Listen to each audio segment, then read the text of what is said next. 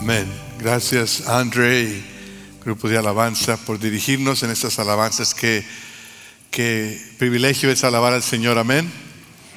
Pueden tomar asiento. Voy a pedir a los niños de primero a sexto grado que pasen al su culto de niños aquí con la pastora Susan y sus ayudantes ah, para que sigan alabando al Señor no solamente con nosotros, hemos disfrutado su presencia, pero también a un nivel infantil. Gracias a Dios por ello. Quiero tomar un momento para expresar eh, mi agradecimiento a ustedes como iglesia por sus oraciones, su apoyo en, la pérdida de, fallecimiento de mi padre hace un par de semanas. Eh, han sido 15 meses muy interesantes. Hablaba con mis dos hermanos, tengo dos hermanos, y decíamos cuando hablábamos, hace dos años éramos seis en la familia y ahora dentro de los últimos 15 meses ya somos tres. Eh, se fue mi hermana, se fue mi mamá eh, en junio y después mi papá ahora hace dos semanas. Y solamente quiero dar gracias a ustedes por sus oraciones, su apoyo, al, pastor Daniel de León que estuvo aquí estos dos domingos pasados, sus notas, sus, bueno, en fin, eh, me siento amado por la iglesia y quiero decirle que les amo también.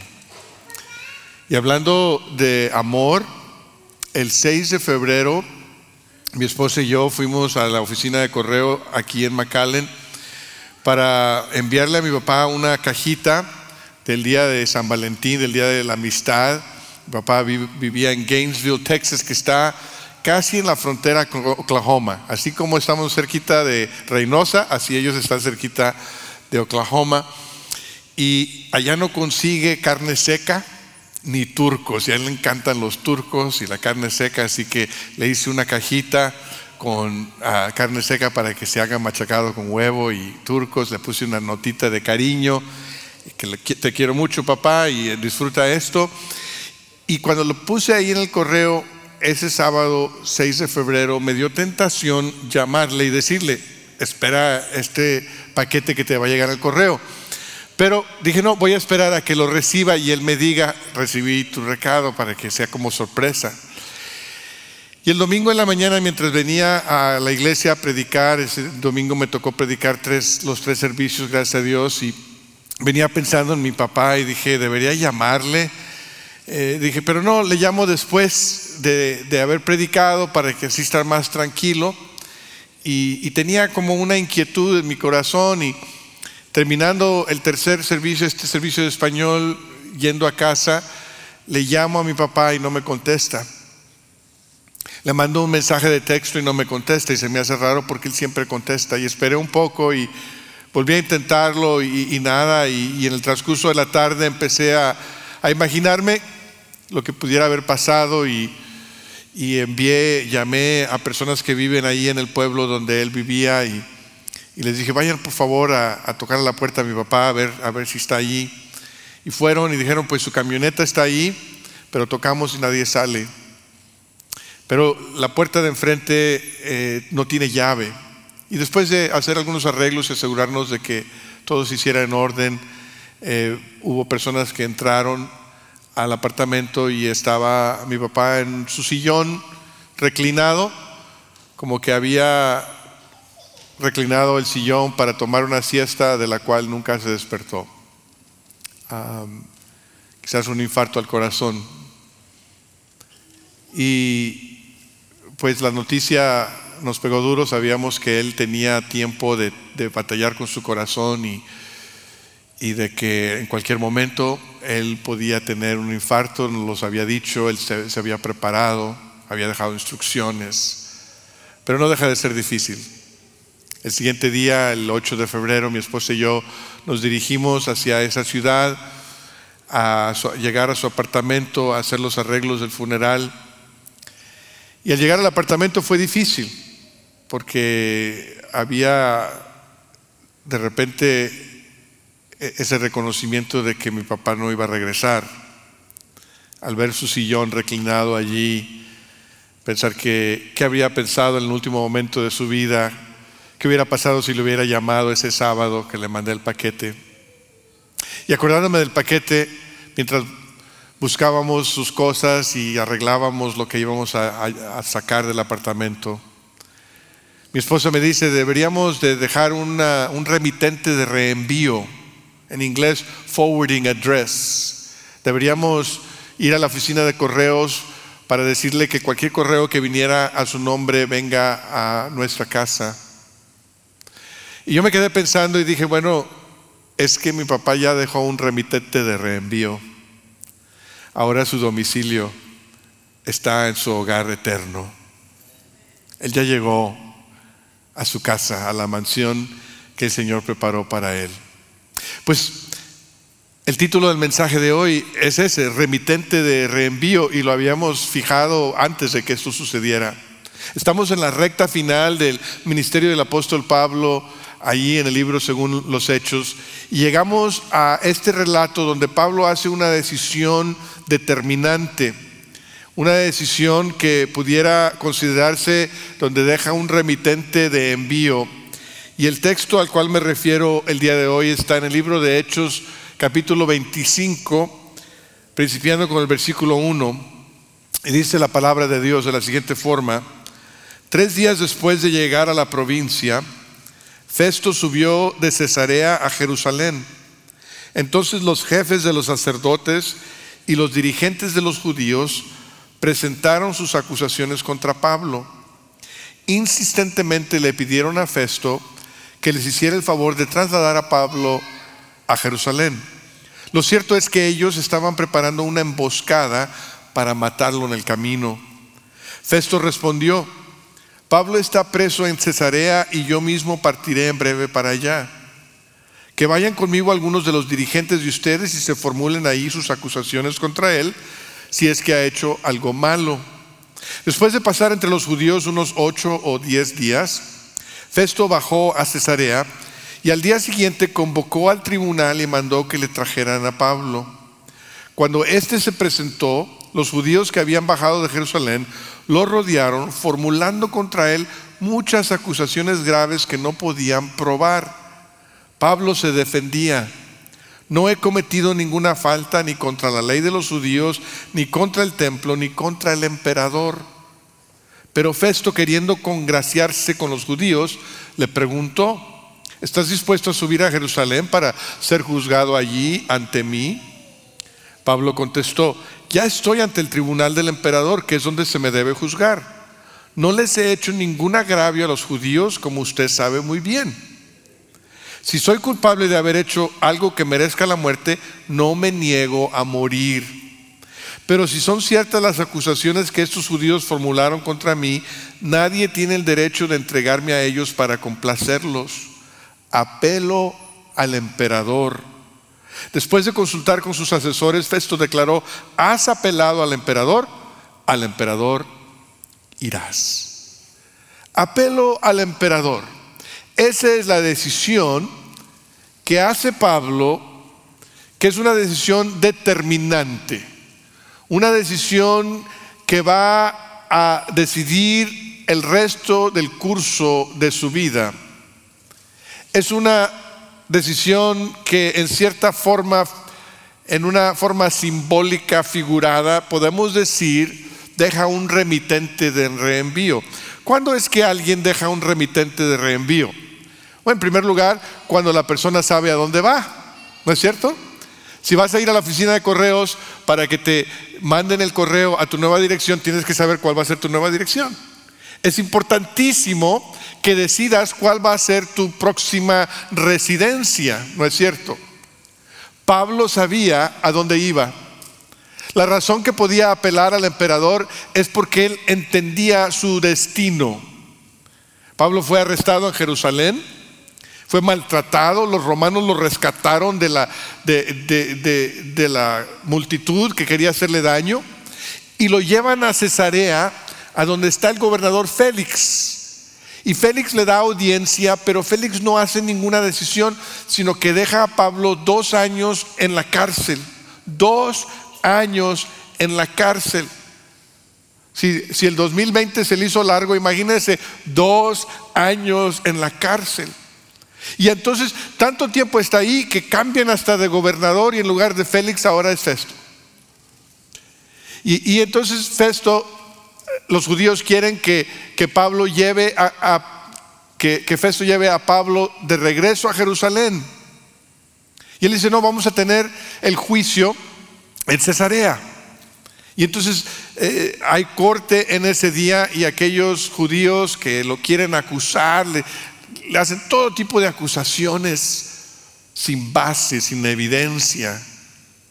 Y entonces Festo le hace una oferta a Pablo, una oferta que es innecesaria, que no tiene sentido, que no tiene buenas intenciones. ¿Y cuáles son las opciones de Pablo? Pues no son muchas. Allí está fue maltratado en Jerusalén. No, los juicios que está recibiendo aquí en Cesarea no son justos. Entonces, ¿cuáles son sus opciones? Pues él se le ocurre apelar al emperador. No es quizás una opción muy emocionante, pero es un derecho que él tiene como ciudadano romano. Pero lo hace con una confianza increíble, admirable. Si ustedes ven la narrativa, se dan cuenta que Pablo apela al emperador con confianza, aunque hay incertidumbre. No hay garantía de que César le va a dar justicia. No hay garantía de que César lo va a tratar bien. Pero Pablo apela a César con confianza. ¿Por qué? ¿Por qué? ¿Por qué es que Pablo apela a César? Porque sabe a dónde va. Porque Pablo, Pablo entiende a dónde va. Dos años antes cuando es arrestado en Jerusalén, el Señor se le aparece a Pablo, ¿se acuerdan de ello? Y dice, el Señor le dice a Pablo en su momento difícil, en su momento que parece que ya no hay salida, el Señor le dice a Pablo, ánimo, así como has dado testimonio de mí en Jerusalén, es necesario que lo des también en Roma. Promesa de Dios. Pablo le dice, Dios le dice a Pablo en su momento difícil, mira, no, no te desanimes, aquí no acaba la historia. Yo tengo un propósito para ti en Roma, vas a ser testigo mío en Roma. Y Pablo dos años después, no solamente se acuerda de la promesa, sino que cree en la promesa. Confía en la promesa de Dios. Confía que si Dios dijo, me vas a ser testigo en Roma, quiere decir que no le toca morir hoy delante de Festo. Hoy no se acaba esta narrativa, hoy no se acaba esta historia, hoy no se acaba mi vida, no delante de ti, no en este momento y no en este lugar, porque Dios ya me dio promesa. Qué bonitas son las promesas de Dios en medio de la dificultad. A veces las promesas han venido hace un año o dos años o diez años o veinte años. Pero déjame decirte, las promesas de Dios no tienen fecha de expiración. A veces a mí se me olvidan. A veces a mí se me olvida lo que Dios me dijo la semana pasada, pero a Dios no se le olvida. Y es hombre de su palabra. El cielo y la tierra pasarán, pero su palabra no pasará. Pablo sabía a dónde iba. No solamente Dios le había prometido que iba a llegar a Roma, pero Pablo entendía su último destino. Pablo no solamente tuvo una aparición del Señor en Jerusalén, sino tuvo una aparición del Señor en el camino a Damasco. Y ese encuentro con el Señor resucitado, ese encuentro que le hace saber a Pablo que Cristo, que Jesús es el Cristo, que murió en la cruz por sus pecados y que resucitó para darle vida nueva, en ese momento se establece el destino final de Pablo, porque él pone su confianza en Cristo Jesús como Señor y Salvador. Esta semana se completaron tres años de la muerte del evangelista internacional Billy Graham. Billy Graham dijo algo durante su vida, dijo, un día leerás o escucharás que Billy Graham ha muerto. No creas ni una sola palabra estaré más vivo de lo que estoy ahora. Solo habré cambiado de domicilio. Estaré en la presencia de Dios. Eso es lo que es. Cambio de domicilio para el que cree en Cristo. En enero de 1962, Mi padre era estudiante en la Universidad de Nuevo León, allí en Monterrey, estudiando ah, ingeniería mecánica. Y tenía varios amigos, dos de ellos, uno llamado Silvestre y otro llamado Carlos, que habían escuchado el Evangelio antes de él. Mi papá había crecido en una iglesia religiosa, en una tradición que muchos otros crecen, pero nunca había escuchado el Evangelio. Y en enero de 1962 su amigo Silvestre le presentó el Evangelio. Mi papá había tenido ya un, sentimiento, algo en su corazón que le, que le movía, que, que tenía que haber algo más de lo que él conocía. Y cuando él escucha el Evangelio, cuando él entiende que el Señor Jesucristo murió en la cruz por sus pecados y que es un acto de fe el confiar en Cristo y recibir de Él el perdón y la promesa de la vida eterna, mi padre cree, hace la oración y su vida es transformada en ese momento y en ese momento se determina su último destino. Cuando él termina de orar, va con su otro amigo Carlos, un baterista en un grupo de rock and roll, y le dice, Carlos, eh, quiero hablarte de Cristo. Acabo de conocer a Cristo personalmente. Y Carlos le dice, yo también lo conozco. dice, ¿pero qué? ¿Tú conoces a Cristo? dice, sí. dijo, ¿y por qué nunca me habías contado? Y le dio una convicción tremenda, ¿no? Pero en ese momento mi padre estaba convencido de la verdad del Evangelio y determinó su destino. Mi padre sabía a dónde iba. Y tú puedes hacer un arreglo de, de remitente de envío si sabes a dónde vas. O sea, seguir a Cristo es escoger tu destino. No porque nosotros lo podemos determinar, sino porque Dios en su gracia ya nos ofrece un destino. Él nos escogió primero y nosotros podemos escoger responder a ese amor. Le amamos porque Él nos amó primero. Este fin de semana nuestros estudiantes se reunieron tanto en la iglesia BT como aquí en Calvary para alabar al Señor, para escuchar la palabra el viernes en la noche, el sábado en la tarde, anoche un concierto. Y en el transcurso de esas tres sesiones, 50 estudiantes determinaron su destino final al poner su confianza en Cristo como Señor y Salvador personal. 50 almas saben a dónde van hoy. Tú puedes hacer arreglo de remitente de reenvío cuando sabes a dónde vas y cuando no volverás. No puedes llegar a tu, destino futuro si sigues haciendo, ah, si sigues regresando al pasado. No puedes llegar a la línea de la meta si sigues regresando a la línea de inicio. Pablo decide apelar al emperador y en esa decisión decide no regresar a casa. Jerusalén hubiera sido casa. Jerusalén hubiera sido el lugar de ventaja. Roma es un lugar extraño. Roma es un lugar que no le ofrece ninguna garantía. No lo conocen, no le deben nada, no hay ninguna garantía. Sin embargo, Pablo se avienta hacia Roma, hace una decisión de apelar a César, porque sabe que el regresar a Jerusalén no es opción. Los judíos querían que Festo llevara a Pablo a Jerusalén, no porque ellos querían ver que hubiera un juicio justo, sino porque querían hacer emboscada y matarlo en el camino. No les interesaba la justicia, no les interesaba lo que es correcto, no, les interesaba la, la vida de Pablo, lo que querían es matarlo. Ya habían decidido, ya tenían prejuicio Y Festo tampoco tenía ningún interés en la justicia. Lo que él quería era, era ventaja política. No le interesaba a Pablo. Lo que quería es que los judíos aprobaran de él. Y entonces le ofrece a Pablo esta oportunidad de regresar a Jerusalén. Y Pablo sabe, no solamente que los, que los judíos lo quieren matar en Jerusalén, sino que esto es ilegal, está mal, está fuera de orden. Para el regresar a Jerusalén quería decir morir sin sentido. Ahora, Pablo no tenía miedo a la muerte, aquí lo dice. Fíjense el versículo 10 y 11. Pablo contestó, ya estoy ante el tribunal del emperador, que es donde se me debe juzgar. No les he hecho ningún agravio a los judíos, como ustedes saben muy bien. Si soy culpable de haber hecho algo que merezca la muerte, no me niego a morir. Pero si no son ciertas las acusaciones que estos judíos formulan contra mí, nadie tiene el derecho de entregarme a ellos para complacerlos. Apelo al emperador.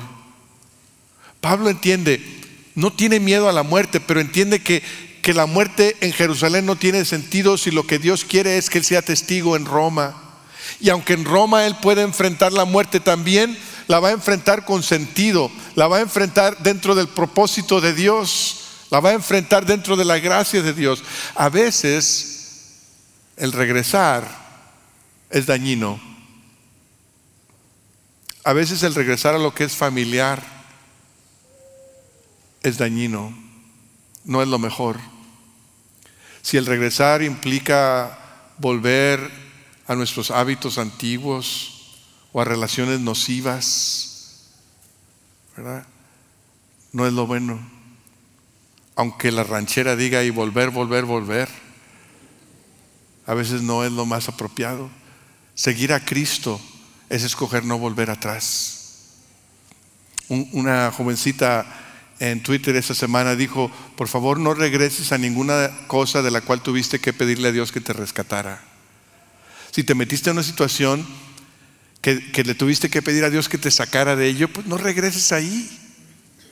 El pasado debe ser un punto de referencia, no un lugar de residencia, ¿verdad? Así es. Yo aprendí una canción en casa con mis padres que me recuerda de esto. Y dice así, he decidido seguir a Cristo he decidido seguir a Cristo. He decidido seguir a Cristo. No vuelvo atrás, no vuelvo atrás. Como un año después de que mi padre vino al conocimiento de Cristo, él estaba estudiando, como ya dije, ingeniería mecánica. Su padre era ingeniero químico, tenía una fábrica de pinturas, pinturas y lacas modernas ahí en Monterrey. Y a mi padre, siendo el único varón, quizás le hubiera tocado heredar y, y ser administrador en ese lugar. Pero mi padre estaba convencido de que el Señor lo estaba llamando de tiempo completo al ministerio. Y cuando él escucha ese llamado, cuando él escucha esa vocación de parte de Dios, él decide entregar y dejar todo, dejar su carrera, dejar sus oportunidades administrativas o financieras, casado con mi mamá, cogen sus maletas y se van a la Ciudad de México y alquilan un apartamento enfrente de la Universidad Autónoma de México para que cada día mi padre salga y vaya a hablarles a los estudiantes de Cristo y cuando ellos venían a conocer a Cristo, los discipulaba y venían a nuestra casa y comían. Después se volvieron profesionistas y algunos vinieron a ser pastores y, a iniciar grupos e iglesias. Pero cuando mi papá escuchó ese llamado, él estaba convencido de que la única trayectoria es hacia adelante, no volver atrás. Y ahora que él ya ha llegado a su último destino, él puede descansar porque ha recibido su galardón, ha recibido lo que nunca pudiera haber tenido aquí en la tierra. Tú puedes dejar un remitente de reenvío cuando sabes que no vas a regresar. El seguir a Cristo quiere decir no volver atrás. Y cuando tú tienes esa convicción, sabes que puedes vivir sin miedo y puedes aún morir sin miedo. Por eso el versículo, uno de los versículos favoritos de mi papá era en Filipenses 1:21, donde Pablo dice, porque para mí el vivir es Cristo y el morir es ganancia. Cuando sabes a dónde vas, cuando estás convencido de que no vas a regresar, puedes decir eso con toda la confianza. Y también dejas un remitente de envío cuando no tienes nada que esconder. Aquellos que se están escapando de los, de los cobradores no dejan su dirección, ¿verdad? Aquellos que tienen infracciones, infracciones, infracciones y los anda buscando la ley, no van a andar ofreciendo sus datos de contacto en las redes sociales, ¿no? Porque tienen que esconderse. Pero qué bonito no es tener nada de que escondernos. Qué bonito es vivir con integridad. Qué confianza es vivir con transparencia, sabiendo que nuestras vidas son un libro abierto al Señor. Vivir en la luz. Pablo así vivía. Fíjense el versículo 8 una vez más. Dice, Pablo se defendía, no he cometido ninguna falta ni contra la ley de los judíos, ni contra el templo, ni contra el emperador. Soy inocente. Me pueden acusar de todo lo que quieran acusarme, pero soy inocente. Por eso puedo estar con confianza delante de este gobernador Festo. Por eso puedo apelar a César, porque sé que busquen lo que busquen, no van a encontrar nada. Yo no soy culpable de lo que me acusan.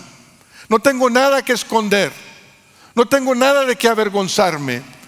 Porque en el camino a Damasco encontré a Cristo. Y Él perdonó todos mis pecados. Me salvó por gracia.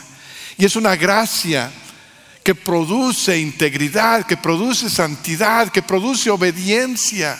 Pablo estaba dispuesto a enfrentar el futuro en Roma porque sabía que no tenía nada que esconder. Su confianza estaba en Cristo y en su gracia. No quiere decir que Pablo fuese perfecto o fuese sin pecado, pero había experimentado la gracia poderosa del Señor.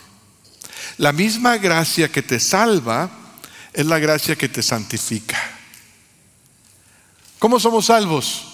Por fe. La gracia de Dios obra en nosotros cuando creemos. ¿Y cómo somos santificados? Por fe también. No somos salvos por obras, no somos santificados por obras, somos santificados por la fe.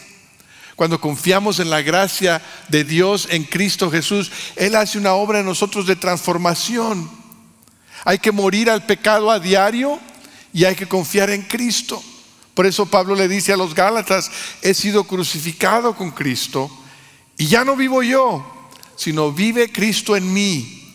Lo que ahora vivo en el cuerpo, lo vivo por la fe en el Hijo de Dios, quien me amó y dio su vida por mí.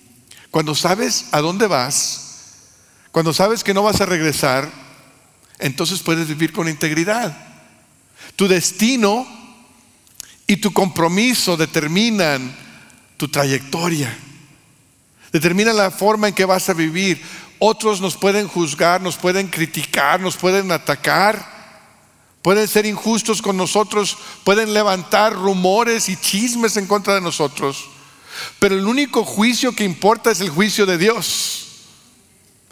Si tú puedes tener la confianza de que un día vas a aparecer delante del juicio de Dios, y que vas a tener la confianza de que has sido perdonado, de que has sido rescatado por la gracia de Cristo y que Él ha obrado en ti integridad y te ha ayudado a vivir en luz, entonces puedes enfrentar al emperador, al presidente, al gobernante y al vecino chismoso. Porque tienes la confianza en la gracia de Dios. Seguir a Cristo es vivir con integridad. Hace algunas semanas un autor de apologética cristiana, después de su muerte salieron un sinnúmero de cosas desafortunadas de su vida y su ministerio. Vivió una vida, aunque hubo un ministerio muy fructífero aparentemente, vivió una vida secreta muy triste, donde hubo abuso emocional y sexual de muchas personas y nos rompe el corazón.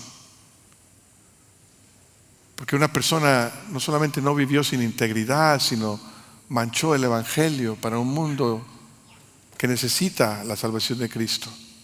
Y más que nada nos duele por las víctimas, aquellos que sufrieron el abuso de poder, el abuso espiritual, nocivo. Duele. Qué triste. Qué triste es cuando alguien vive de esa forma, cuando conocen la verdad, pero no caminan en la verdad. Ahora yo, yo reconozco que yo soy pecador, Yo no puedo tirar la primera piedra porque no estoy sin pecado. Pero sí sé que aunque el seguir a Cristo no quiere decir que esté sin pecado, sé que podemos vivir con integridad por la gracia de Dios. Que la gracia del Señor nos da el poder para vivir en consistencia con el Evangelio. Como creyentes todos podemos caer en pecado, pero no tenemos que revolcarnos allí. Como creyentes todos podemos entrar en, lugares de sombra, pero no tenemos que vivir en la oscuridad. La Biblia nos invita en 1 de Juan 1.7, pero si vivimos en la luz, así como Él está en luz, tenemos comunión unos con otros. Y la sangre de su Hijo Jesucristo nos limpia de todo pecado. Andar en la luz quiere decir que cuando hay algo mal en nuestra vida, lo sacamos, lo confesamos al Señor para que Él nos perdone. Y aún si es necesario, y a veces, y muy frecuentemente es necesario, lo confesamos a otros, a los que agredimos, a, los que nos, nos mantienen a cuentas, y decirles, mira, esto pasó en mi vida y quiero que sepas antes de que algo peor suceda. Y dice la Biblia que cuando andamos en luz, cuando nuestra vida está abierta de esa forma, entonces la sangre de su Hijo Jesucristo nos limpia de todo pecado. Déjame decirte algo, para aquellos que estamos pensando en la vida y en la muerte, a veces después de que alguien muere se descubren muchas cosas. Eh, eh, podemos saber mucho de una persona después de su muerte. Quiero decirte una cosa, los pecados, mis pecados, nuestros pecados van a ser expuestos. O son expuestos por alguien más para nuestra vergüenza, o son expuestos por nosotros al Señor para su gracia y perdón. Yo prefiero exponérselos al Señor y a otros que me tienen confianza y a quienes les tengo confianza para recibir gracia y perdón y restauración en lugar de que un día salga a la luz de otra forma. Tú puedes hacer este arreglo de un remitente de envío cuando no tienes nada que esconder. Eso es lo que Pablo hizo. Seguir a Cristo quiere decir seguirle con integridad. Es el segundo verso de ese canto. La vida antigua ya he dejado. La vida antigua ya he dejado la vida antigua, ya he dejado, no vuelvo atrás, no vuelvo atrás. Pablo hace una decisión en la corte de Festo, una decisión determinante que está basada en su encuentro con Cristo en el camino a Damasco. Pablo apela a César porque él está convencido que sabe a dónde va, que no va a volver atrás y que va a vivir con integridad. Y tú puedes hacer lo mismo. Seguir a Cristo quiere decir escoger tu destino eterno por la gracia de Dios, escoger no regresar a la vida antigua por la gracia de Dios y escoger vivir con integridad por la gracia de Dios. Pablo lo hizo, lo vivió. Él decidió seguir a Cristo. Él decidió no volver atrás. Mi papá decidió seguir a Cristo. Y su vida no fue perfecta. Hubo veces que falló, que desfalleció. Pero el Señor lo restauró. Y porque Él decidió seguir a Cristo, hoy está en su hogar celestial. No le va a llegar su cajita de carne seca y turcos, pero tiene algo mucho más mejor allá en el cielo. Yo he decidido seguir a Cristo y no quiero volver atrás. Le pido al Señor que no me permita volver atrás. ¿Y tú? ¿Has decidido seguir a Cristo? Pongámonos de pie. Piensa en tu compromiso con el Señor. Piensa en la decisión que Él te está llamando a hacer hoy. Señor, te damos gracias por la vida de Pablo, por tu palabra inspirada, por la gracia de Cristo. Ayúdanos el día de hoy, Señor, a obedecerte, a responder con fe y con entrega y compromiso. Porque lo pedimos en el nombre de Cristo Jesús. Amén. Mientras cantamos, haz tu compromiso al Señor.